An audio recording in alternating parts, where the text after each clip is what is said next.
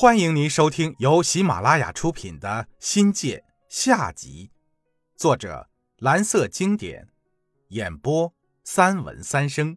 欢迎订阅。第一章：心气。三、文化育人。文化育人是教育的发展趋势。学校文化可演绎成课程文化、制度文化和校园文化。校园文化作为学校教育的一个重要组成部分，以最珍贵的无形资产，视为学校精神、思想和品格的象征，对学校的生存和发展具有决定性的作用，与学校的办学质量一样，成为学校可持续发展的要素之一。贵中的可贵之处，就在于充分整合了教育资源，构建传统文化、红色文化、社团文化。体育文化四位一体的文化育人模式，探索文化育人渠道和载体，着力搭建育人的文化平台。文化育人应该是最大的亮点。在传统的文化中，校训、专心致、忧天下的生命力来自他的思想内涵。经历了近百年的校风、教风、学风、校歌几经翻新演变。着力于文化育人的功效。贵中是广西府学文化的发祥地，传统文化中的礼、仁、义、忠、孝内化为学子的人格，激励学生上德求真，最终实现价值认同和情感陶冶。书吧、阅览室、图书馆、科技馆、体育馆、实验楼、活动室，构成了校园文化的有机载体。将有形的物理空间和无形的精神价值融为一体，让学生在这些文化最浓郁的地方感受传统文化和现代文明的熏陶，从空间上为学生提供思想文化交流的平台，又让学生在自由互动中发现审美情操，培养独立人格，完善自我教育。校内的建筑横跨了几个世纪。府学文庙时期遗存的窥光楼、牌坊碑刻、石柱石狮、怀林大道，铭刻着贵中历史的人文脉络。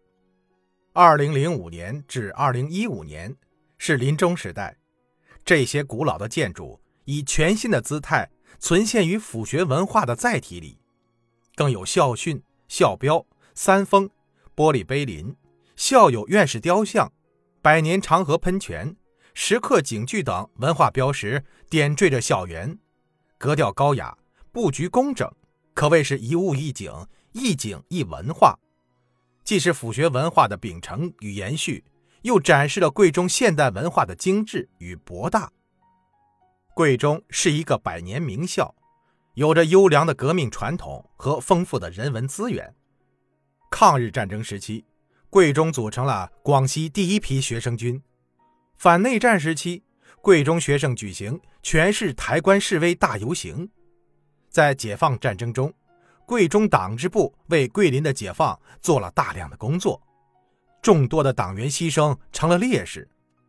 抗美援朝时，贵中学生组建了奥列格战斗队。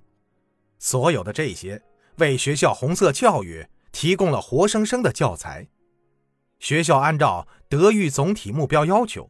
根据学生成长规律，确定不同阶段的德育规划，形成一定的目标递进层次。利用多种文化载体，广泛开展革命传统教育和中华民族优秀文化传统教育。爱国主义、民族精神始终是学校思想品德教育的主线。学校利用桂林独特的文化和历史，把丰富多彩的社会教育和文化教育内容。引入到育人氛围的营造之中，与桂林博物馆、桂林八路军办事处、赠皮岩建立了社会实践基地，表现形式也以多元化、多层次递进。读书会、演讲、红色经典，一年一度的红五月和元旦欢庆，为红色教育注入新的内容。与政史地课程中，有大量的辩证唯物主义和历史唯物主义内容。构成了学生树立科学的世界观和人生观教育的绝好教材。借助教师的教学手法，将中国近现代史、党史、基本国情、国内外形势教育和民主法治教育传递进教材、进课堂、进学生的大脑。现在的学生很苦，每天的正课、晚课，外加晚自习，连周六都得补课，一天要学习十几个小时，成年人都觉得吃不消，更何况是未成年人。如果再加上周日的家教，人不疯才怪。试想，一个人一餐假如最多只能吃半斤，你强迫他吃下一斤，能不出问题吗？最大的问题是，应试教育就是一块模板，培养出来的是一个模式的学生，这是教育的不幸，也是国家的悲哀。当教育沦落为只忙于培养精致考生时，一定是我们的教育体制出了问题。在现阶段的中学教育中，要挖掘和发展学生的各种特长很难，因为学生没时间也没精力发展。哪怕一点点的兴趣和爱好，时间都去哪儿了？